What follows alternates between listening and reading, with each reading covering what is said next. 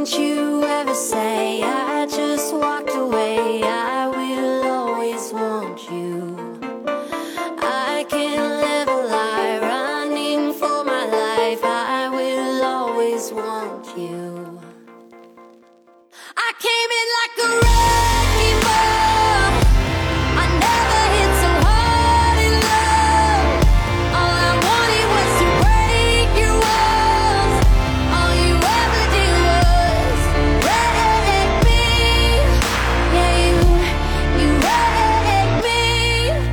大家好，欢迎收听电影麦格芬，我是朽木。我是呼噜，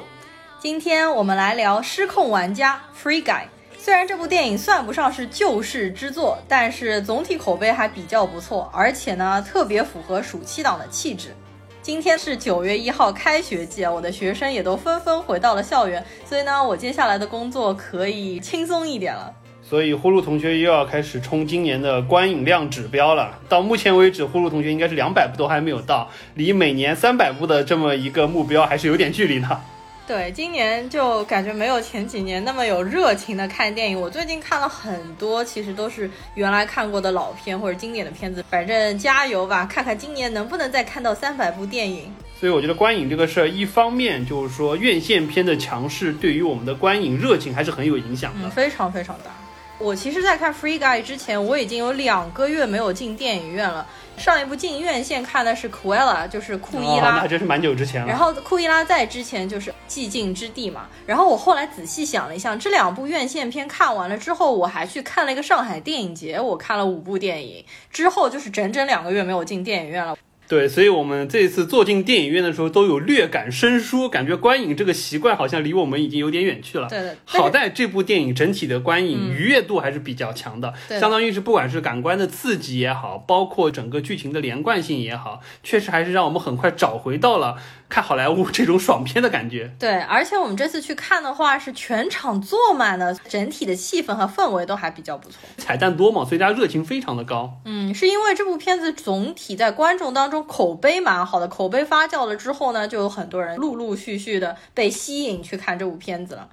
要不我们先简单说一下看完了之后的感受好了。呃，那我先说好了，因为实际上这部片子蛮玩家向的，大家一直会说把它去和头号玩家做对比，包括这个翻译的名字上明显也是对标了头号玩家。嗯、但是头号玩家毕竟是斯皮尔伯格拍的，所以说整体上它还是偏影迷向的一种致敬梗和彩蛋在里面比较多。但是这部片子非常非常的电子游戏向，包括当中用了大量的电子游戏当中的彩蛋、画面、道具，包括还有那些现在在欧美非常出名的游戏主播在当中真人本色出演。包括它整个故事的核心，实际上都是一个电子游戏的核心作为内核在里面。其中，不管我们说到像头号玩家楚门世界的点，或者说可能牵扯到像西部世界当中的一些人工智能的点，对于他来说都只是一个工具，核心实际上还是向我们展现了这样一个世界。所以说，对于我来说，因为整体上我玩游戏还比较多，我还能 get 到蛮多的点的啦。这个可能和现在大家。在家疫情憋了这么多时间，实际上确实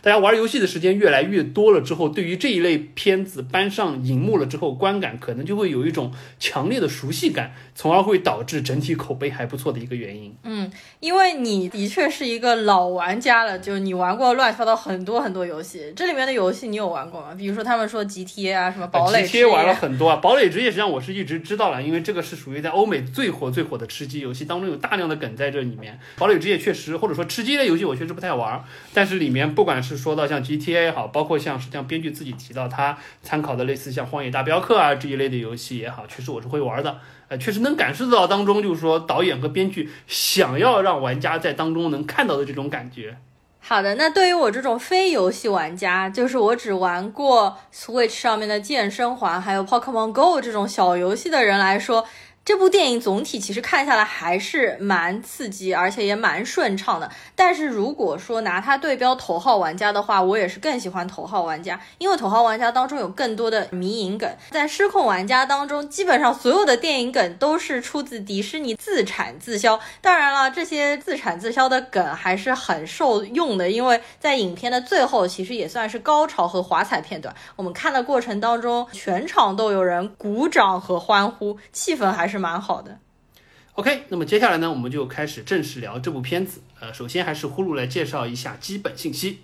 好的，那我先来说一下打分的情况。目前呢，在豆瓣上面现在是有十五万人的打分，分数是七点八分。对标一下头号玩家的话，这个分数应该算是蛮低的。头号玩家的话，现在还一直坚挺在八点七分，就少了接近一分，这个确实还是一个呃蛮质变的差距。对的。然后 IMDB 上面呢，现在只有四万人打分，分数七点六，和国内的观众的分数差不多。然后 Metacritic 影评人的打分呢是六十二，反正也是及格了。然后票房情况，我就说一下国内的票房。现在是上映了第六天，目前的票房是二点二亿人民币，最终预测的总票房应该会达到五亿人民币，应该不算是一个非常好的不算高，真的不算高。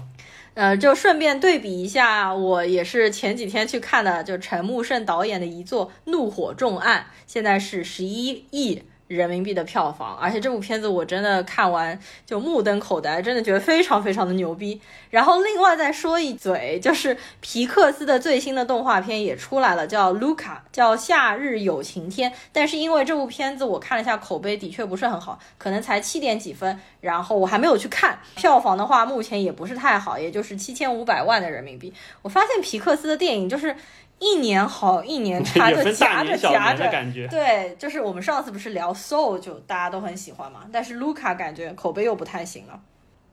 那接下来呢，我来介绍一下这部片子的导演，导演名字叫做 Sean Levy，是加拿大导演。一九六八年生人，虽然这位导演的名字呢，我之前从来没有听过，但是我翻了一下他的履历，其实他导的很多美剧和电影，我们都是非常耳熟能详的。就比如说他导的美剧最火的就是最近的《怪奇物语》（Stranger Things）。我们之前在聊哪一期节目当中，还把《怪奇物语》拉出来聊了一聊，就是那部带有八十年代复古感的科幻感的美剧，然后当中还有非常火的小十一嘛。其实我三季。都看完了，看到第三季的时候，应该说是越来越差吧，比较审美疲劳。那个怪物实际上就一直帮他开门啊、关门。但是不得不说，因为这位导演是《怪奇物语》的导演，所以说呢，他在《怪奇物语》当中就挑了几个角色来这部片子当中饰演，比如说在《Free Guy》当中。饰演那个叫 Keys 键盘的那个小哥，他实际上就是《怪奇物语》里面出来的。包括在里面还有一个角色，你记得吗？就是那个妈妈一直在后面吸吸尘器，然后就是他在游戏世界是个大佬的那个，但是在现实世界感觉是个 loser 的那个人，他也是《怪奇物语》里面出来的。他经常好像演一些这种 loser 的角色，就是美剧卡。然后，这位导演 Sean Levy 拍的电影实际上也有很多，我们都看过。就比如说，二零一一年的时候，狼叔主演的《Real Steel》铁甲钢拳，也是我个人非常喜欢的一部片子，包括。博物馆奇妙夜第一部、第二部、第三部全部都是他导的。虽然博物馆奇妙夜一直是我个人并不是特别喜欢的一个系列，但是呢，他还是开创了拍这种类型片的一个先河。包括还有像粉红豹啊、儿女一箩筐啊这些。所以你可以看他的履历，他之前主要导演的也都是属于这种闹剧啊，或者是家庭喜剧类的电影或者是美剧。那他导演就是《失控玩家》，风格我觉得和他之前。导演的所有的片子都还蛮统一的，而且因为他之前和大牌的演员合作，所以说呢，他也比较轻易的就把比如说狼叔啊之类的就请过来客串了一下。然后再说一下这位编剧啊，叫做 Zach Penn 啊，他果然也是头号玩家的编剧，就等于头号玩家之后他又来改编了这个 Free Guy。查了一下这个编剧，他之前其实还编剧过《复联》第一部以及《X 战警》的好几部系列，所以实际上他们都是一个圈子里的人。嗯，比如说狼叔啊、小贱贱啊，你看他们都是这都都很熟，可以互相客串。好，那么接下来呢，介绍演员信息的部分，我们就连带着剧情和他剧情当中的人设一起来聊吧。呃，首先呢，就是 Ryan Reynolds。实际上，我对于他在这个片子当中的表演的方式，我还是。蛮惊讶的，因为一般来说啊，当一个演员被贴上一个标签，他总会想要力图去挣脱这个标签。就像贴在他身上这个死侍小贱贱的标签特别特别的强。这部片子当中，实际上整体他还是延续了这个风格，而且我感觉他个人也非常乐于于此。甚至这部片子之前他还以就是小贱贱的方式拍了一个相当于是预告的宣传片一样。我觉得这个确实是 Ryan Reynolds 在这块玩的特别转的一种方式。我觉得是观众和媒体对他的期望值，好像就是希望 Ryan Reynolds 每次出现就表现的像死侍一样嘛，所以他好像为了符合大家的期待，也都专门就接这同一类型的角色。嗯、虽然死侍的电影是拍的还挺不错的，但是我其实对 Ryan Reynolds 一直就没什么特别的感觉嘛。但是看完这部片子，我好像突然能 get 到他，我也不知道为什么。第一，可能是因为死侍一直是照着脸的就不露脸；第二，就是实在是太活宝了，我不太喜欢这么夸张的性格的男生。但是在这部片子里面，他因为虽然也比较搞笑，但是他比较正常一点就。生活化的场景多了一些。就是是一个 good guy 嘛，然后好像突然 get 到他一点了。不过说实话，实际上 Ryan Reynolds 本人确实也是一个，就是我因为看过很多采访，实际上所有周围的演员也好，或者说一些工作人员都会说，他确实生活中就是一个特别善于抖包袱、特别机敏的一个人，哦就和就比如说像美队戏里戏外完全是两种不同的人的感觉一样。他确实本人也是，就他自己 enjoy 自己死侍的这么一个状态，只是说可能哦生活中不像死侍那么夸张，但他确实也是一种相对比较活跃的人。他现在也非常乐于说利用自己身上的这个嗯标签去经营自己的形象，并且为他所导演的这些片子做一些额外的加成的成分在里面。所以我觉得这也是蛮不错的一点。对他也是这部片子的制片人之一。然后我在想，如果他以后想要甩掉身上这个标签，应该是比较困难的一件事情。实际上对 Ryan Reynolds 最开始还是演那种就小白脸的角色，爱情喜剧的角色。然后他但是当当中还演过蛮严肃的，就是《活埋》那部电影，主角居然是他，就很多人都完全不知道，我也很吃惊，我也是最近才发现的。《活埋》是我很久以前看的一部片子。他也和狼叔关系非常的熟嘛，他和狼叔在现实生活当中也是相爱相杀啊等等，所以他也邀请狼叔来这部片子当中客串了一个角色嘛。对但是说实话，我们都没有听出来，可就是我在看之前，实际上我已经知道狼叔说他是演了小巷里小巷里面一个蒙面男人，然后我当时还在想，以我这么多年狼叔这种迷妹的，我肯定一听他声音我就听出来。结果我整部电影都看完，我都忘记狼叔在哪里出现了。实际上就是女主角刚刚一出来的时候，有一个蒙面男子嗯给了他一个地图，那个人其实就是狼叔。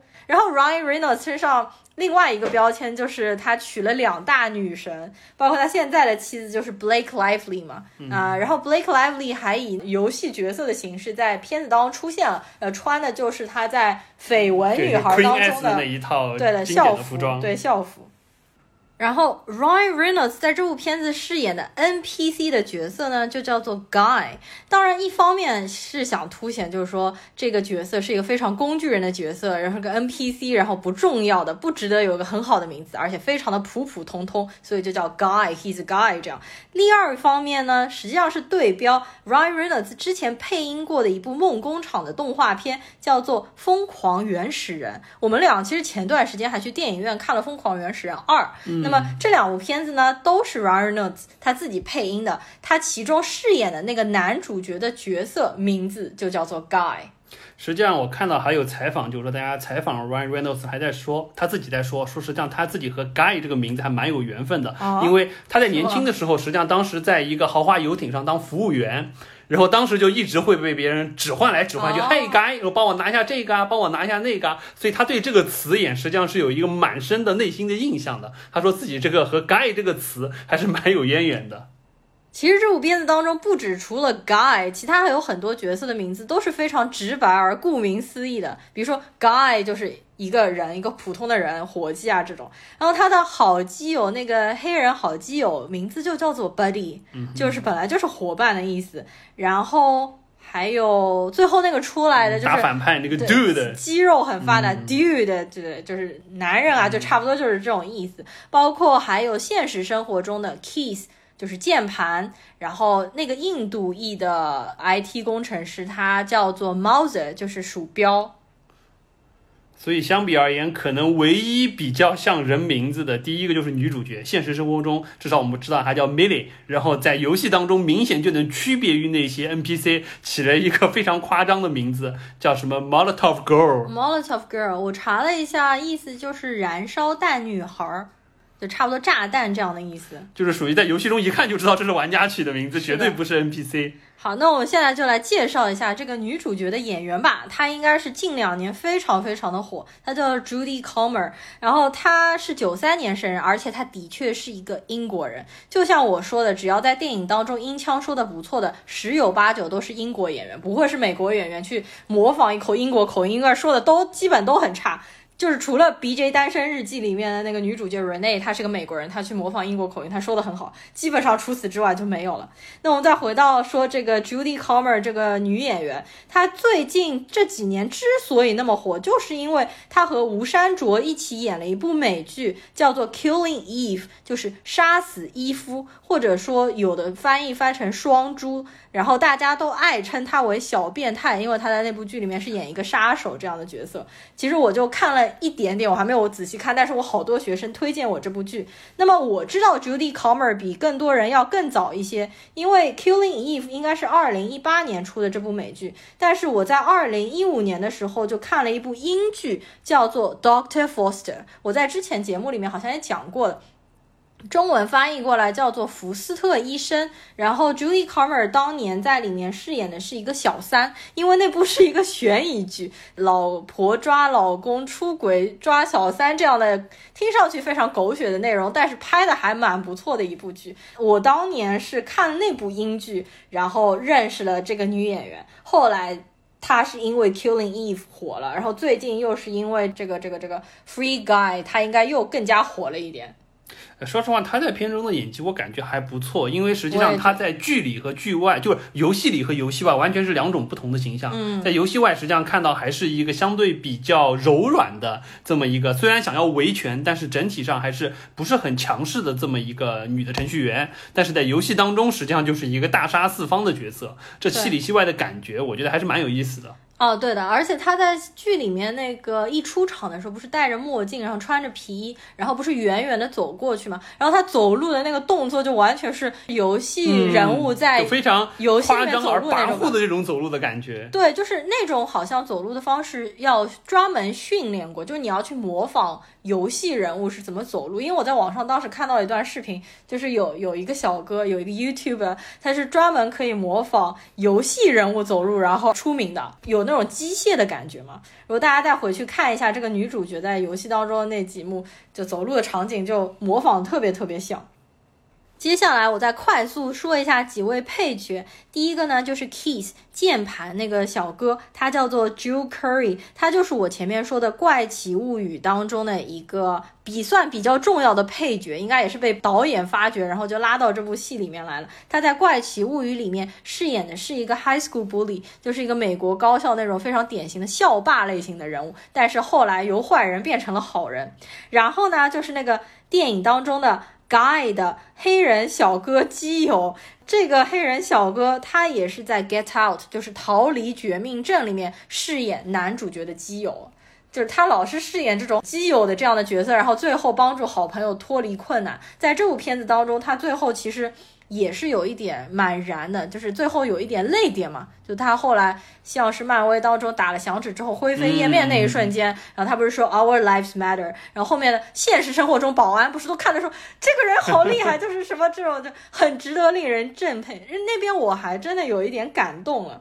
另外还有一个比较重要的配角，就是在里面演 Ant Wong。他们游戏公司的大老板，那个很嚣张跋扈但是很夸张的这个人呢，他就是 Taika Waititi。我们之前也聊过好多期了，他就是《雷神三》的导演，包括他在漫威里面也是饰演那个石头人，那个很大巨大的石头人。我一直觉得这个导演说话有一种。嗯，可可爱爱就是比较萌萌的口音。然后我查了一下，它实际上是新西兰毛利部落的后裔，所以说呢，它名字为什么会叫做 Taika Waititi？就是，嗯，他这个姓感觉就不是一个正常欧美的姓。对我们之前聊过他，是因为我们之前来在聊乔乔兔的时候聊过他，因为他是 Jojo Rabbit 乔乔兔那部片子的导演，包括也是主演，因为他是里面那个小男孩幻想出来的希特勒的角色。嗯，对的，一个很搞笑的希特勒的角色，他还蛮擅长演这种角色的。他就是很擅长演那种很夸张、很搞笑的角色。嗯，但是我觉得希特勒比在这部片子里面的安特旺要好一点，就是安特旺在这部片子里面蛮令人讨厌的吧，就是很太浮就对，非常浮夸，就感觉是属于无所不用其极的表现了一个呃硅谷人渣大佬的这种感觉，所以说就有点过，或者说是就有点脸谱化。就感觉他在镜头前面好像是硬装着非常的疯癫这样的感觉啊、他当中不是还有一段坐在地上冥想嘛？我觉得他总是在反讽那种美国的商界的大佬，因为嗯有很多美国商界大佬都说什么我要静默一段时间，我一个人跑到沙漠里面去，你不要联系我什么，好像很多就反讽了这种。呃，完了之后再稍微说几个其他的出现在这部片子当中以彩蛋的形式出现的人物吧。嗯。首先第一个就是舞男 Channing Tatum，查宁塔图姆，他在里面不是就跳了一段呃肌肉舞这种的，因为他呢在演电影出名之前，他本身就是一个 stripper，他本身就是一个脱衣舞男郎，然后呢他也演了那个魔力麦克，就是 Magic Mike。一部就从头到尾都是讲、呃脱衣舞男的故事，包括在那部电影当中，大家也可以看到成为现在奥斯卡影帝之前的 Matthew McConaughey 啊、他也是以肌肉男啊、脱衣舞啊这样子的形象出现的。Channing Tatum 实际上一直不认为自己就是以前是演脱衣舞的，他是一个黑历史对。他还蛮正视这一段，并且乐于在荧幕上去展现展现自己这个能力。对，然后前面 Hugh Jackman 已经说过了。另外的话，就是银行里面进来抢劫，最后被 Guy 取下眼镜的这个肌肉抢匪，他实际上就是巨石强森来配音的。这个我们应该嗯，也实际上没有听出来，实际上没有听出来。啊，是吗？对我对于他的声音不敏感，说实话，确实没有听出来。呃，另外呢，就是约翰卡拉辛斯基，你还记得是谁吗？就是呃《寂静之地》的那个导演帮主演、那个男的。啊他在里面也是饰演了一个游戏玩家，然后解说了一段我对于这个游戏的看哦法之类的。不太不太有影响了。然后还有很多很多 YouTuber 或者是那种网上非常红的 gamer 过来客串，但是我们一个都不认识。嗯不认识，这都是在欧美圈比较火的那一帮，所以我就在想，如果说这一块儿，这个就有点像我们当时提到那个 Zootopia，它实际上新闻播报员会根据各国不同的情况去做不同的，比如说中国可能是熊猫啊这种，呃，如果说这样在各个地方在。当然，这个可能难度比较大，因为邀请当地的人来演，这个没 可能有点难了度。对哦，如果你说请国内的一些对，就是可能各个地区大家相对比较熟悉的，哦对，这可能会太难了更有意思的。呃，另外还有一个就是可能大家都不会注意到，就是这部片子当中有一个主持人的形象出现了一个老头，他实际上是在主持一个美国啊、时长最长的一个问答类游戏，叫做 Jeopardy。那个主持人他演完这部片子就去世了，所以他在这部片子当中是最后一个角色。我还查了一下这个人物，他叫 Alex Trebek，他是智力问答游戏的长年以来的一个男主持人，几十年的一个主持人对对，对，然后因为 Jeopardy 这个问答游戏在蛮多国际学校里面。就是外教都会给学生玩，就我蛮多学生他们都嗯知道这个问答游戏叫 Jeopardy。另外，最后再说一个最重磅的彩蛋，那就是 Chris Evans。对美队这个确实我们当时是完全没有想到，所以说太震惊了他一露脸，虽然只有短短的几秒钟出来，但是全场就爆发了。真的是鼓掌欢呼，我都没反应过来，你知道，全场都欢呼了。其实因为一开始在最后那段高潮的时候，先是他拿出了美队的盾，然后漫威的那个背景音乐就响起了，我当时已经有点愣了。对那块儿，说实话，我们一开始都没有任何心理准备，因为对呀、因为这部片子实际上片头一开始放的是二十世纪福斯，而且这部片子实际上拍的时候，福斯还没有被迪士尼收购，没错，所以说这些肯定都是后来拍的。对的当时我们看到二十世纪福斯，我们都没有联想到啊，这是迪士尼爸爸自己的囊中之物，有太多的彩蛋可以往里套。所以当那个盾牌一出来，接接下马上复联的各套工具全套都出来的时候，对的。再突然出现 Chris Evans 的那张脸，我们当时真的是惊呆了，觉得哎呀，迪士尼爸爸有钱就是好，对自家 IP 随便玩。对的，就我还没有反应过来，他就已经跳到下一个，好像是绿巨人的那个拳头已经出来了，然后再后来就是光剑又出来了，对的，就是应接星战的。真的是太夸张了，包括好像后面还有人说是堡垒之夜里面的呃，对，那个什么就后面那个彩虹独角兽的那个锤子，对，啊包括实际上堡垒之夜玩的很多了，从。不光是就整个场景和堡垒之夜很像，一开始不是一个空降跳下来的嘛，嗯。这个就典型的吃鸡游戏的开场画面跳下来，哦。包括实际上在堡垒之夜和这个还有一个联动，堡垒之夜在这个片子上了之后，很快在当中出了一个人物的皮肤，就是 Dude 的皮肤，哦。所以说我觉得这个真的是会玩，哦，那那个 dude 它里面的 catchphrase 真的说的是 catchphrase 吗？口头禅？那应该不是，但是那个脸就真的是 Ryan Reynolds 的那个脸。然后我还看了一下，就是为什么会找到 Chris Evans 来演这个角色，实际上是那个就是小贱贱那个演员，就问他愿不愿意来客串，然后他说愿意来客串，就是说我要，但是要比较快，就我要十分钟之内就搞定。结果他们真的非常快，后来他好像是进来拍这个镜头，然后出去。一共加起来时长不超过七分钟，对，就属于真的是属于，就相当于是来探班，然后顺便说好，就你给我拍一个短的片头，有几分钟搞定了就结束了。是的，所以我们不得不感慨，就迪士尼收购了各种各样的东西之后，嗯。这个大的资本的力量真的是非常的夸张。然后一方面也是因为小贱贱和他关系好了，我觉得这个也是很关键的一点。确实 r y a n s 在圈内人气确实关系都还是相当不错的。这个我觉得可能位于对于他以后，一方面就是说他乐于去以小贱贱这种方式去做很多联动，包括有一些就是破墙的场景，给观众带来一些惊喜。我觉得这个可能是非常他愿意去尝试的这么一种模式。嗯，好，接下来呢，我们可能就展开说一下我们看完了之后感觉这部片子的优缺点。呃，我先简单说一下，优点很明显就是作为一部爆米花爽片，确实很爽，而且观影的感觉非常流畅。再加上作为游戏玩家当中埋的彩蛋也好，秀的梗也好，我都 get 到了，而且非常受用。那回过头来，缺点同样也基于它对于自己的定位，就是一部爆米花爽片。所以说，一不上价值，二不想引以深思，第三所有的东西点到为止，不做扩展。一定程度上，我看完了之后，感觉好像也没留下太多东西。我觉得这个可能也是为什么我们相比头号玩家和失控玩家评分上差了有接近一分的原因，可能也在这里。我和你的观点就是差不多嘛，因为大家喜欢这部片子，都是因为喜欢它的画面啊，它当中的游戏感，包括它音乐总体配的也还蛮不错，包括大家演技也都还不错。这个是我们为什么会给它一个还比较不错的评价。但是缺点也就是同样的，它当中很多东西都是点到为止，而且呢，它最后的结尾实在是太保守了。完全就退回到了老路上面。我其实，在看整部片子的过程当中，我一直在好奇，到底要如何结尾？因为是一个现实生活当中的女主和一个人工智能陷入了恋爱当中。那我在想，这个结局到底要怎么结呢？会不会是女主角？啊，也以一个 AI 的形式进去啦，或者是那个 guy 他嗯出圈了是吗出来了，像像《骇客帝国》里是和 Smith 一样是吧？或者说他们就是一个线上一个线下谈恋爱的。我其实一直在看的过程当中，带着非常好奇的心情，想看他到底怎么回事，他怎么拍下去。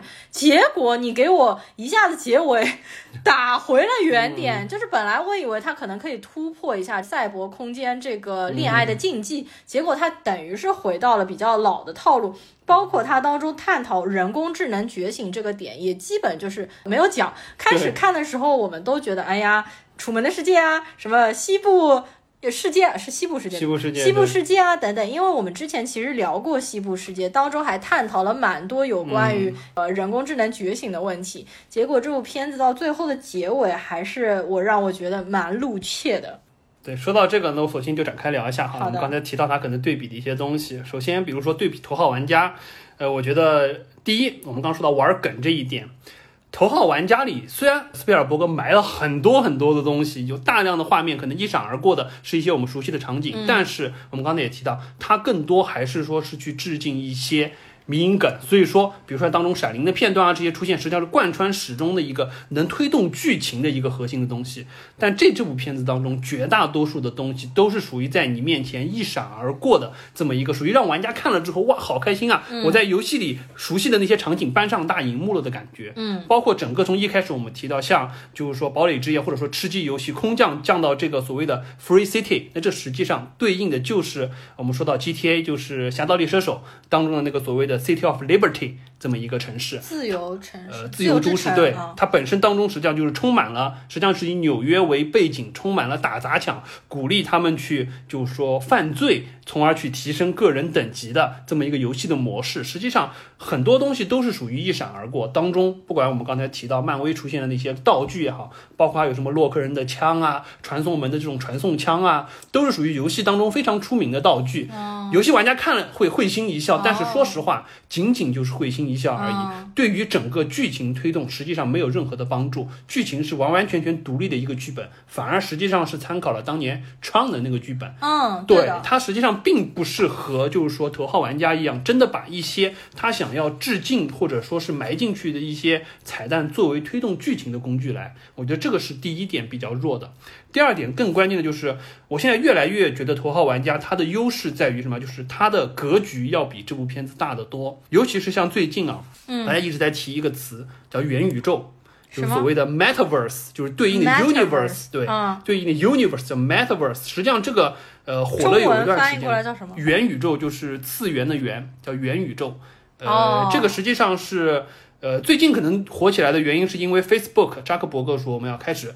成立一个新的工作组开发元宇宙。实际上它核心的核心的诉求，实际上就是构建一个全新的虚拟空间。这个最开始这个 metaverse 的来源，实际上是我们之前聊哪一部片哪哪一部电影我记不得了，提到过《雪崩》那本书，哦，当中提到的构建的一个完全虚拟世界哦的这么一个空间，所有人在当中相当于是进入了一个新的社会结构体的这么一个我们聊那个国产的那部片子，哦、刺杀小说家对是吧？对对对啊刺杀小说家对对，当时提到了雪崩那本书，感兴趣的可以翻过去听一听。嗯实际上最开始从那个时候提到了，就是所谓的赛博朋克以及就是说元宇宙的概念。那现在实际上最近在美国突然又火了起来，我觉得核心的原因就是第一，疫情把很多人隔离在家，不管是玩线上的游戏也好，线上的虚拟沟通也好，元宇宙成为了一个很有可能能在接下来五 G 时代以及 VR、AR 技术迭升的过程当中。又因为疫情，大家产生了极强的虚拟社交需求的情况之下，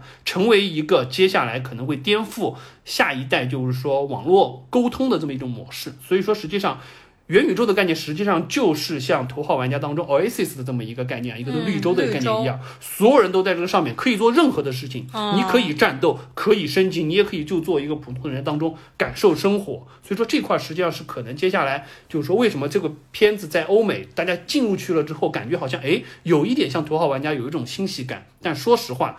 这个 Free City 的塑造还是一个相对局限的，实际上只是一个第一屏幕游戏，第二只是一个相当于是虚拟的战场，它并没有真正像头号玩家去塑造一个所谓像元宇宙一样 Oasis 的这么一个场景。而且因为元宇宙这个事儿，实际上我最近还去了解了一下，还蛮有意思的，就在于。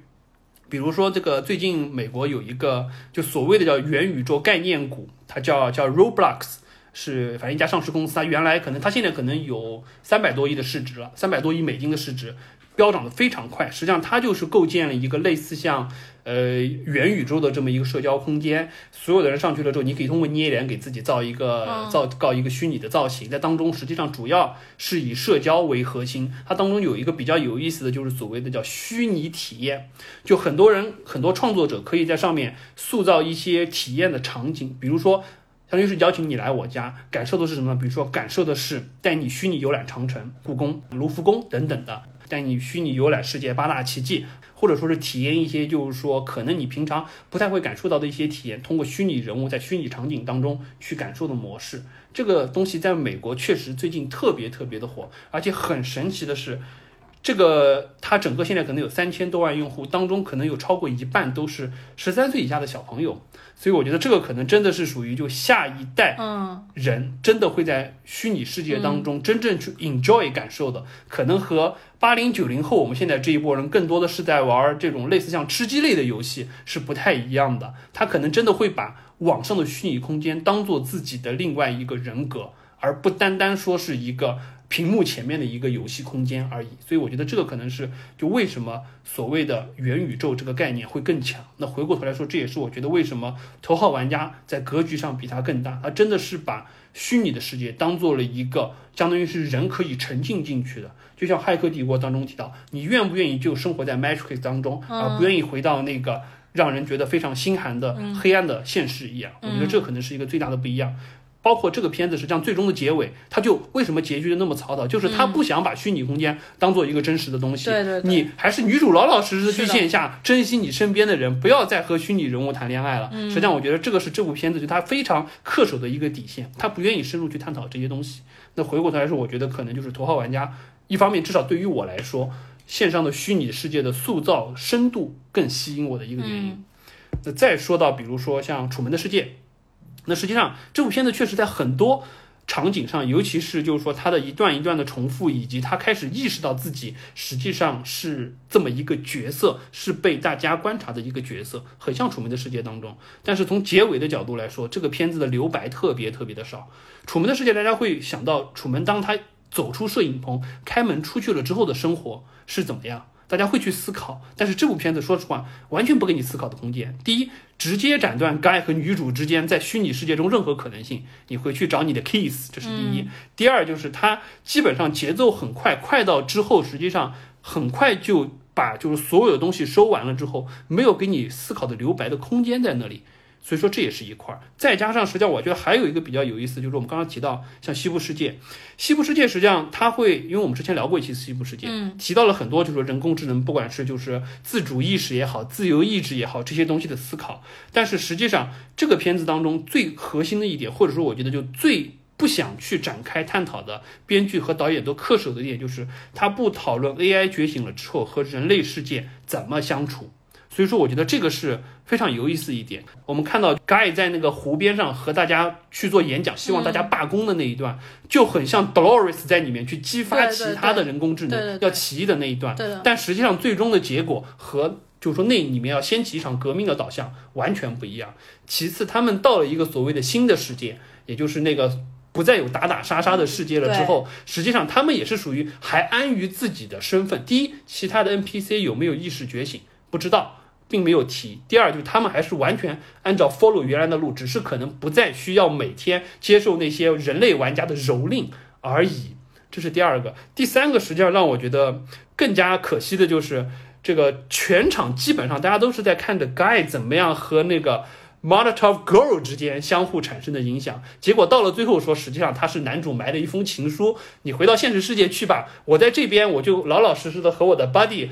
继续过我们的激情生活就行了。对呀、这也很可惜。包括我后来回想了之后，我觉得还有一点也让人觉得蛮细思极恐的，就是之前就就他们开发一个新的世界，实际上就提到了说，大家进到这个游戏当中，不完全是为了打打杀杀去屠戮 NPC，去和玩家之间 PVP 享受快感，很多人是乐于去观察这些 NPC 它的 AI 成长每天所能带来的变化。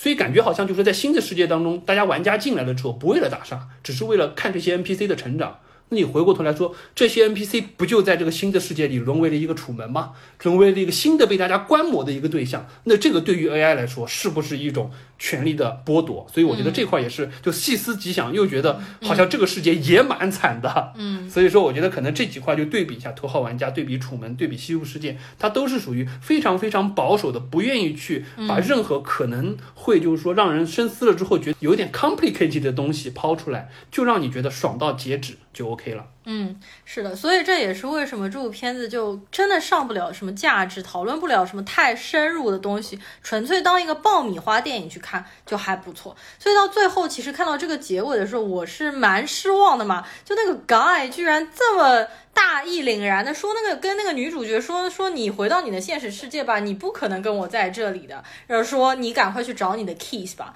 那前面这两个小时铺垫这么久，他其实完完全全是因为爱着这个女主角，他才一路坚持下来。然后他为什么自己自我就这么放弃掉了，就很奇怪。呃我觉得可能唯一一个，我想了一个唯一一个帮助他来洗白的一个角色，就是，呃，实际上作为 Guy，他爱上这个女主角，实际上是他的代码使然，也就是说，实际上是那等于其实埋在背后他的代码并没有真正的觉对醒。他实际上不是他。最后是他真正的觉醒，就是他意识到了之前哦他爱上女主角，实际上是相当于去 Kiss 给他的代码当中埋了一个后门，埋了他对于这个这个女主的倾倾慕之情。所以说，当这个女主出现在面前的时候，相当于是触动了他的决策树，产生了一定的偏移。但是这个偏移的好处是让他产生了意识的觉醒，最终他意识到了之前所有我的爱都是。你们告诉我的应该的，我最终觉醒的是，我想要和我的基友在这边享受现在的每一天的生活，而不再是作为一个 Kiss 在游戏当中的代言人去传递这封情书，传递他对于你的爱慕。所以说，他把女主踢回到现实世界，他继续和他的 AI 小伙伴们在这边继续生活。我觉得这是可能我能帮他想出来唯一一个，哦就是他最后真正觉醒，而且不是沦为情书，而是摆脱他作为情书身份的这么一个生还。我觉得可能这是我能想到的唯一一点解释。啊，那你这个狡辩的好像还是有一点道理的。嗯感觉这样的好像很这么狡辩，你好像感觉好像是突然之间让他升华了，对吧？但是我觉得可能作者或者说导演本人并没有想的这么复杂吧。然后他到最后不是又和基友好到一起去，让我就觉得 Guy 真的是就是和他的名字是一样的，他其实总体就还是一个普普通通的工具人，只是被人类利用了而已。而且即使他是背了那个 Kiss 为了传达他的情书，那也有可能女主角真正爱的是。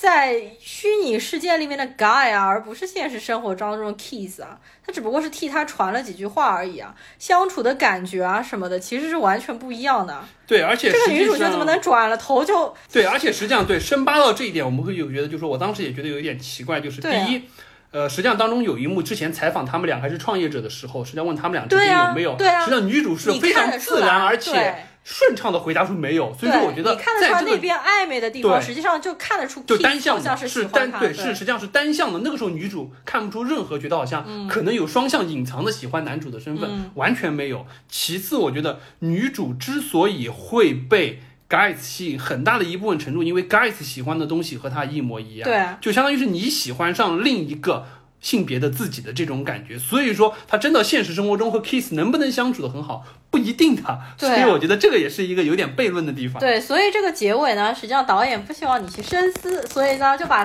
导呃就是把这部影片的结尾就拍成一个合家欢，就是 Guy 又可以和他的基友很好的生活，然后 Kiss 又可以和 Millie 非常呃美好的生活在一起，就是这样一个美好的，我就所以说非常保守嘛，但是很安全的这样的一个结尾。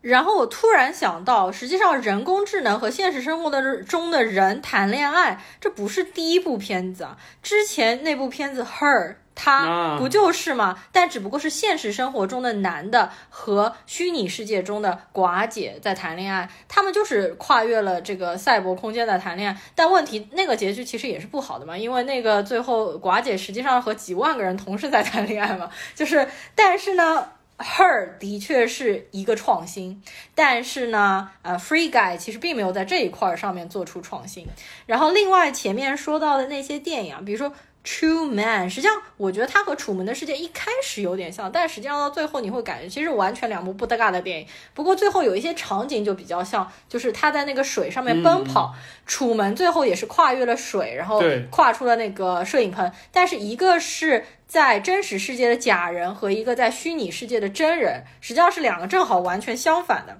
另外还有就是你前面说到，它整个剧本是借鉴了实际上一九八二年的一部电影，叫做《Tron》。那部电影的中文名字应该叫做什么“世界争霸赛”之类的就听着很浮夸的一个对名字。那部片子因为也是二十世纪福斯，反正现在版权都握在迪士尼手嗯里，所以迪士尼说我要抄我就抄，你想怎么样？对，然后呢迪士尼里还有那个娱娱乐项目就叫创嘛，对，创就是上海迪士尼呃里面那个叫做创极速光轮，就是呃，速度很快，然后我们也去做过那个。实际上，它是根据八二年的一部电影改编过来的。然后我其实没看过那部电影，但是那部电影非常的出名，因为它是在影史上的第一部拍赛博空间的电影。而且那部电影当中的剧本，就我去了解了一下，和这部片子实际上是几乎一模一样的，因为也是讲一个游戏公司窃取另外一个人的代码，然后那个人为了去搜寻证据，他进入了那个赛。博空间，然后在赛博空间里面和一个人工智能交流，帮助他，然后最后也是一样差不多的结局嘛。但是很少有人把这两部片子联系在一起，是因为大家可以去看一下八二年的那部《Trom》，它当中的建模啊，包括它的那个场景啊，真的是八十年代就那个时候连个人计算机都还没有普及的时代，那个建模真的就和。就和 Windows 时代的这个 3D 屏保的效果几乎是一样的，所以说这两部电影好像看上去没有办法联系到一起，但实际上它的故事的内核是一样的，对的。另外还有一个缺点就是，我觉得。当中人设的改变很快，就比如说 Mouser，就是那个印度小哥，他一开始是和 Keith 很好的嘛，但突然之间他又倒戈到老板那边，但是之后呢，他又很快又倒戈回了小哥这边，就感觉非常的墙头草，两边倒，功能性角色，这边弱我帮这儿，那边需要我帮他的这种感觉。对对，然后包括里面 Guy 的那个黑人基友小哥，一开始不是一直都说我不愿意拿枪，甚至。看枪一眼，他都不敢看那个枪，他就一直安于自己的本分嘛。为什么突然之后一下子就改变了？包括所有的 NPC，大家都一下子改变了。就所有 NPC 那边一下改变，实际上不代表他们拥有了自我觉醒的意识，是吗？对，那块实际上我也觉得有点奇怪，就是他就还是回到他是不是进行了一番像 Dolores 一样去开启其他 AI。自我意识的这么一场演讲，目前看来不太像，因为至少在重塑完了的那个新世界当中，绝大多数人还是 follow 原来的这么一个路径在生活着，并没有说有自我意识觉醒的状态。那当然，你要硬说就是为什么这些 NPC 他的观念改变如此之快，呃，你要硬说，我也能帮你找找找补一点，就比如说啊，这个人。他要改变一个自己的想法，尤其是长期坚定的想法是比较难的，因为人会有思维的惯性，并且人会去 follow 原来做决策的一些决定。相当于就是说我长期是坚持我是一个，比如说无神论者，我今天突然要说我是一个基督信徒是很难的，因为相当于是你给自己打脸了。但是机器说实话没有这个需要，就是相当于是固守或者固执的元素，就像比如说我们说我们说下棋阿尔法 Go 一样。Go 实际上它为什么那么厉害，就是在于它每下一步，它都是把那一步当做全新的一步，忘却之前所有做的决定，重新去批判当时的决策哪一步是最好的。但人不一样，人会习惯于说，我下一步我会想到我之前想的这一步是不是和我现在下的这一步相同。人会愿意去坚持一些东西，因为坚持一些东西方便于自己做决策。但是机器不会，这也可能是机器实际上有些时候可能会觉得好像比较容易转变，因为它所有的。决定只基于当下是不是一个合理的决定，不考虑我之前是一个什么样的人。那你要硬找补，可以说 NPC 就是在这个时间点做了一个所有 NPC 做了一个决策，觉得哎，Guy 说的这些东西有利于或者说能说服我当下做出这个决定。至于我之前是不是固守了这个模式已经几十年几百年了，无所谓。可能这个是机器和人最大的一点不同，就是机器可以抛弃所有的成见，基于当前，但人肯定做不到。至少正常人做不到。OK，嗯，然后我来说两个让我印象还比较深刻的女性角色的场景。第一个呢，就是 Guy 失忆了之后，然后 Milly 要想方设法帮他恢复记忆，然后突然好像应该就是在小巷里面吧，他应该是打了一波人之后，后面是不是有烟花？然后他一下子就是呃主动去。亲那个 guy 那一幕嘛，因为一般在所有的电影当中都都是男性强吻女性嘛，然后这次是女性就强吻男性，然后他一下亲上去之后，他头后面不是就散发出很多光嘛，就感觉是那个什么二级版打通的那种感觉，然后那一幕就突然让我想到以前的白雪公主都是由王子来亲吻白雪公主把她复活的，但是现在呢，果然是要有女性先亲吻男性才能使男性复活。然后呢，另外一个女性形象觉醒就是那个里面的 Bombshell。Bombshell 呢，实际上在英文意思里面就是指那种金发的性感身材的女郎。在这里面不是有一个胸很大的金发女郎嘛？她刚开始的时候不是去抢银行的时候跟着那个劫匪，然后 Guy 跟他说 You can do better than him，意思就是说你不用跟着他，你可以找一个更好的男人。但是那个那个女郎她就说，其实我可以不靠男人。就这个明显这些话还是有一点女性意嗯带有识觉醒。指向性在当中，对想要对表达的一些意对味。对的，对的。呃，然后呢，就是翻译啊，就是这次我看电影的时嗯候，实际上我觉得它当中有一些地方可能还是有一点没有翻没有翻译出来。就比如说一开始的时候。那个 guy 就问 Millie 说：“上帝是什么？”然后 Millie 就说：“God is a troll。”然后 guy 就说：“Troll exist。”就是说这个 troll 的意思呢，我现在不太记得中文电影院翻译的是什么，好像翻译的上帝是个人渣，是吗？我还记不清楚，我也不太记得了。呃，troll 这个意思呢，第一个意思是山怪，就是比如说《哈利波特》里面的那个巨怪啊，包括呃《Lord of the Rings》就魔戒里面那种山怪是 troll。但是 troll 在现在生活当中的意思用的更多的是键盘侠或者是网络喷子，就是杠精啊，指的就是 internet troll。所以说，Guy 当时以为他说的是。上帝是山怪，然后他说山山怪在现实生活中真的存在吗？这个点，但是当时好像翻译没有翻出来这对，个没有感觉指。出实际上女主说的是这种杠精的意思。对，没有，好像没有说出来。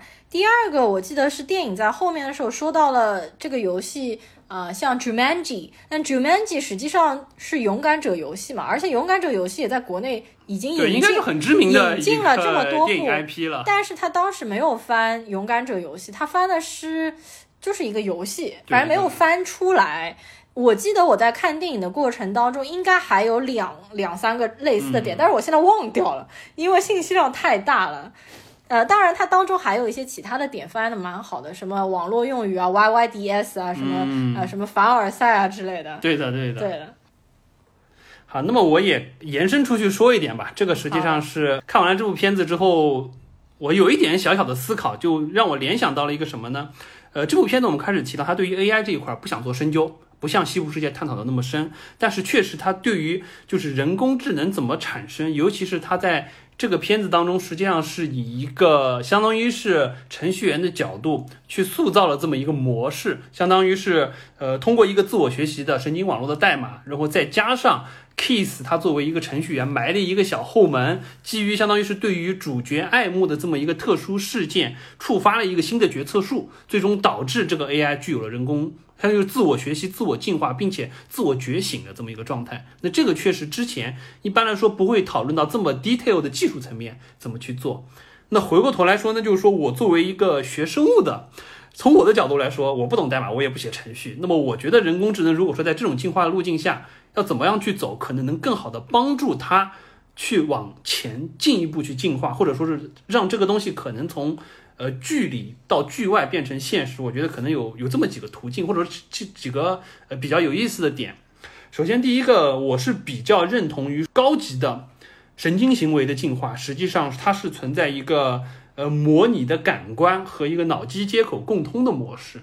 相当于是比如说之前特斯拉实际上就发布了一个脑机接口的一个小芯片，这个东西直到脑子当中是可以去记录你的行为所背后承载的脑电信息的。这个实际上是之前在呃人工智能进入到大数据开发之前一直有的一个流派，相当于就是我要做全脑拟真，我把你大脑当中所有神经元的放电的信息全部都记录下来，一定程度上我有了这些信息，我就可以去解码。比如说我现在说了这句话，我大脑当中的哪些神经元以什么样的形式放了什么样的电，这些东西实际上就是它背后编码的信号。只要你的计算机能力足够强，你一定能把它解析出来。只是说这个是成立的，理论上 OK，但是从现在的计算能力和实验手段来说，可能五十年都未必达得到。所以说，为什么现在走向了所谓的大数据和深度学习的这种算法的方式，和原来就不太一样了。哎，你说到这个，突然让我想到我最近看的一部日本本格推理小说，那部书的名字叫做《恋爱曲线》，讲的和你这个非常的像，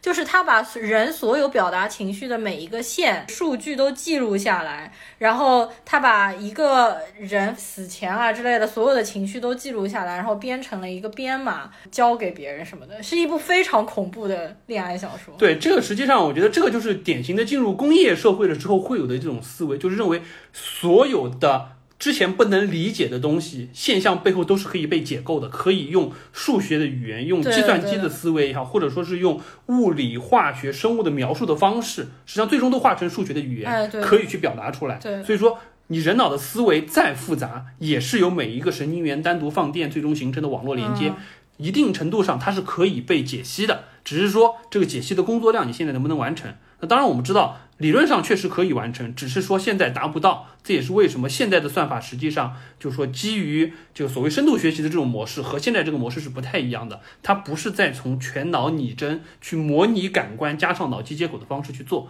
但是我觉得，虽然这个路径目前看来不是一个好的路径，但是这个手段有可能是未来能促进高级的神经行为，或者说是计算机 AI 跨越一个临界值所要突破的这么一个触发剂。因为这块就我还回到生物学的角度来说，比如说啊，动物在进化上，它的高级的神经中枢的行为的发展，实际上最快的一个催化剂是什么？是就感受器和，比如说我们说眼、耳、鼻、舌啊这些感受器和中枢神经之间的一个相互促进作用。一个最简单的例子，我们比如说提到，呃，进化论一直会说寒武纪生物大爆炸，说到那个时那个时代，突然会有大量的我们现在所有的门纲目科属种所有的动物的门基本上都出现了，各类动物，从软体动物、脊椎动物、鱼类什么的都出现了。为什么会在那短短的整个可能几十到上百万年的期间全部出现？之前的十几亿年都没有。核心的一个原因，其中有一个说法，就是在那个时候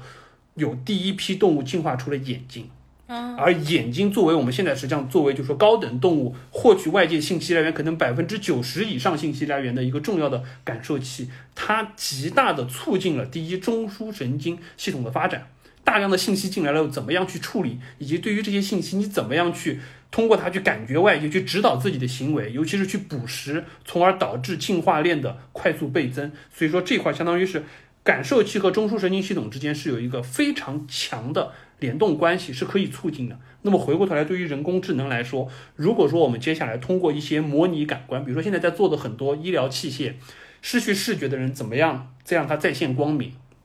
比如说，国外有一些做法，实际上是通过你都很难想象，它实际上是比如说通过你舌头上含着的一个东西，它实际上是把外界的视觉信号转变成为一个对于你舌苔上的感官刺激，从而让看不见的人可以重塑对于外界环境视觉信息的这么一个再现。实际上和你原来的眼睛的信号处理方式是不一样的，但是它一定程度上可以让你，因为核心你是需要对外界的情况有一个了解。不管是你说我通过眼睛直接去看也好，还是说像蝙蝠一样通过超声波去感受也好，实际上是要你能重塑外界的信息。包括我们说，我们去说现在做一些人工耳蜗也好，或者说是一些去替代人的触觉的东西也好，实际上它也许和你原来的这个肢体上的器官感受外界的方式是不一样的，但最终实际上它是和你的大脑建立起了一种新的联系，让你可以重新以这种新的方式去感受外界。所以说，一定程度上，就所谓的感受器与中枢神经之间的相互联动，是可以非常强的帮助你的高级中枢去产生一些相当于是新的神经行为。那当中，我相信意识也好，自我觉醒也好，可能都是很关键的一点，是有可能能突破的。那么回过头来说，实际上还有一块，就是说，在既然既然提到意识，又会提到，实际上意识的一个最大的核心，我们说自我意识就是。意识到我是什么？嗯，这篇当中，盖实际上当他真正意识到我是怎么样一个东西，不是说 follow 每天这个 NPC 固定写好的这个 routine 的这么一些行为去做那些事儿，实际上是很关键一点。这个实际上在人身上也会很明显。小朋友在非常小的时候，实际上是没有我的概念的，他对所有的东西都是一个客观的表述，他没有自我的意识。就比如说。小朋友饿了会说：“宝宝要喝水，宝宝要吃东西。”他不会说“我要喝水”，可能是要到为什么？对他一开始就是这样，因为你叫他叫宝宝，真的吗？对，因为父母称他人称对，父母称他叫宝宝，就像现在这些有些网上一些很讨厌的人喜欢用第三人称称呼自己一样，实际上就是属于他放弃了自我意识？因为他对于他来说，我要喝水，那我是什么？他没有这个概念。但是当父母都称他宝宝的时候，他会说宝宝要喝水，但是他没有我的概念，一直到可能可要到十几个月到接近一岁多的时候，才会有我这个概念。这是小朋友第一次自我意识的觉哦醒。实际上，在生物界也有一个著名的实验叫镜子实验，就是一个动物会不会意识到镜子当中的嗯是它自己。这个是一个，实际上是一定程度上识别这个动物在嗯这个领域的智能水平的。就比如说，最开始人发现像猴子是不认识的，哦，真的？猕猴啊是不认识的猴子不认识。然后，呃，黑猩猩是肯定可以认识的，而且黑猩猩非常快就能意识到，它会对着镜子当中去整理自己的毛发，去清理自己身上的污脏污的地方。然后大猩猩好像也是，大猩猩我记不清楚是可以，红红毛猩猩是可以的，红毛猩猩就是智商最高的吗？拍里面对，所以说就是啊说，包括像比如说海豚是认识的，猪是认识的，狗和猫都是不认识的。对啊，我知道。包括有一些像喜鹊也认识，是不认识的所以说这是一个很很有趣、很有意思的一个分界线，就是你能意识到镜子当中是你，这个实际上就所谓的镜子实验。实际上，镜子实验在人身上也会有，这个实际上是，当然这个一定程度上是有一定争论性的，但是确实，科学家有发现人身上有一类叫镜像神经元，这个神经元实际上最开始是怎么发现的？就相当于是什么？相当于是，当你看到别人在做某一件事情的时候，实际上。比如说我，你看到我去拿水杯喝水的时候，你自己并没有拿水杯喝水。道理上来说，假设说你拿水杯喝水，脑子当中会激活 A、B、C、D 神经元。实际上，你看别人拿镜子喝水的时候，你可能脑拿杯子喝水子拿杯子喝水的时候，你脑子当中可能也会有，比如说 A 和 C 两个神经元被激活。这个实际上一定程度上相当于是你认知到了别人的行为，并且你认知到了我可以去模仿对方的行为，从而建立起来的一个镜像的映射。大家就开始意识到，科学家就现在有一个说法，当然这个没有完全定论，有的人说是伪科学，有的人说这个是我们还没有研究研究清楚的领域，就是镜像神经元实际上是对于自我意识的一个高级版本，包括我们所谓人类的共情心和道德理念，都是基于镜像神经元的基础所建立的。绝大多数动物实际上很难建立起这一块，很新的原因就是它们在这一块可能不够，或者说没有。那么回过头来说，我们再说回到这个片子当中的 Guy，作为一个 NPC，一个 non-player character，你怎么样变成一个 PC？你作为一个有自主意识的人，所以说一定程度上，这个片子当中感觉好像 Guy 是觉醒了。当然，最终是不是真的觉醒了不一定。但是我觉得，所有的 NPC 在往 PC 觉醒的路上，很有可能有一点，如果说从编码的角度来说，就是。不是说是要基于我们刚才说到的，就是说特殊事件触发决策树，我喜欢女主角，所以说我突然慢慢慢就觉醒了。你不可能给每一个 NPC 提供这样一个后门，很有可能是应该让我们在这个新的世界当中，玩家会去观察 NPC，会去想看他们怎么样意识进化。就像我们说一个新的楚门的世界，反过头来 NPC 要去观察玩家的行为。从而去一定程度上触发自己的镜像神经元模仿，从而让自己的行为不再完全按照固有的程序逻辑去走，而是去慢慢的学着让自己像 PC 一样去做一些超出自己设定范围的事情。这个我觉得可能有可能啊，是所谓就是说在这个世界当中，像 Guy 的这一批 NPC 们进化成为有自主意识的 PC 所要做的一个过程。那这个实际上又提到了一点，就是。你做这些事情，你的你你是不是真的有自由意志？对啊，对于 NPC 来说，甚至说我们说对于人来说，对啊，我们在西部玩家那期专门提过所谓的呃西部世界，当时专门提过自由意志是不是真的？嗯、实际上，西部世界第二季的悲观结果就是认为人实际上是没有自由意志的，嗯、你们所有做的东西都是一个就和几万行代码写出来的东西一样，嗯、人类一再的犯同样的错误，也是这个原因。包括我们当中还提了这个非常有名的那个就是叫什么什么电位来着？对对对，实际上就相当于在你做出决定之前两百毫秒就会有有准备电位啊，准备电位的那个实验，实际上一定程度上也是很大的打了一把脸。那么回过头来说，实际上我觉得，呃，再回到我，因为我们不提那么深，我们还是提到，就是说，如果说 Guy 想要进化成，就是说自由意识，或者说所谓的就是说能自主做一些决定，一定程度上，我觉得我们不管人类是不是真的具有自主意志，因为这个东西说实话说不清楚。确实有些人觉得。在你做出在你的表意识做出决定的过程当中，实际上你的潜意识已经完成了这个决定，你只是去 follow 你自己潜意识当中做的决定，并且再用你的理性把你做决定的这个过程合理化，认为是自己做的决定。所以有可能人是没有的，因为道理上来说，所有的生物在本能基础上是没有自由的，它所有的做出的决定是遵循自己的本能。那么你所有本能集合成为的一个高级的神经中枢个体，在哪一个节点上突然产生了自由意志？说实话，从数学上是有点讲不清楚的。但是我觉得无所谓，不管人类是不是真的自由的。那回过头来说，对于 NPC 也一样，我觉得对于他们这个 NPC 的自由意志的产生，即使是他做的所有的行为是受代码控制的，但是只要它能在受代码控制的基础之上，做出一些非程序化要求的决定，或者说是一些逻辑的行为，这些 NPC 也应该被认为是赋予了自由意志的，相当于它不再是一个没有生命的个体。所以说这块就回到说，呃，我们对于 AI 的界定到底什么样？就比如说之前沙特阿拉伯说我们有了第一个 AI 的公民是怎么怎么怎么的这种情况，对于他们的身份的界定以及他们权利的界定以及这个界定的边界，是不是可能会以这么一种判断自由意志的方式来鉴定？所以我觉得这个可能是还蛮有意思的。看完这个片子，就他的提出的这么一个 AI 的编码逻辑和它产生的过程，我觉得从从我一个学生物的，我觉得可以从借鉴人类的这么一个现象，或者借据生物学进化论上，大家对于这些高等的精神行为所产生的一些研究，可能会去做一些，不管是促进的方式也好，或者说一些划分的手段也好。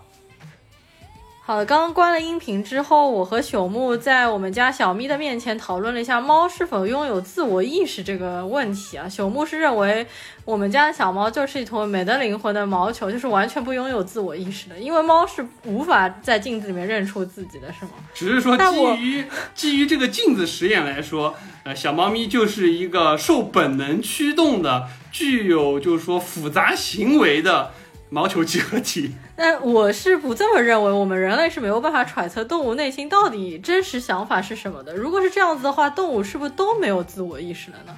呃，猫咪是和人有情感互动，虽然不如狗强，但是它可能没有我的概念。就像猫咪，它每天和我们喵喵叫要东西吃，它内心中喊的不是说我饿了，我饿了，是说我这团毛球要吃东西，我这团毛球要吃东西。这这个东西你没有办法界定啊！对啊，没有办法界定。只要你啊！只要猫语没有被解析，我们就没有办法和小猫咪进行质询。但是至少一定程度上，我觉得猫咪它不会提出我的要求，它只会趋于本能说：“本毛球饿了，本毛球饿了。”好，这个我就不展开了啦。小猫咪再说要生气了。好的，我再思考一下这个问题。那我们这期节目呢，就聊到这儿。嗯，我们接下来有哪部片子要上？我其实现在还不太清楚，有什么期待想上的。呃，卢卡的皮克斯的那部片子，我应该会再去补一补。另外，可能今年我最期待的就是小蜘蛛了吧？就是说，如果引进片里面，也就是小蜘蛛了，因为小蜘蛛预告片其实已经出来了，然后当中有蛮多 Doctor Strange。嗯，我可能期待的是沙丘。哦，对对，我都忘了说沙丘。这两部我们肯定会聊。对，一定会聊的这两部。好的，那我们这期节目呢，就聊到这儿。喜欢我们这期节目的听友呢，请给我们点赞、留言，以及给我们专辑打一下分数。大家下次再见，拜拜！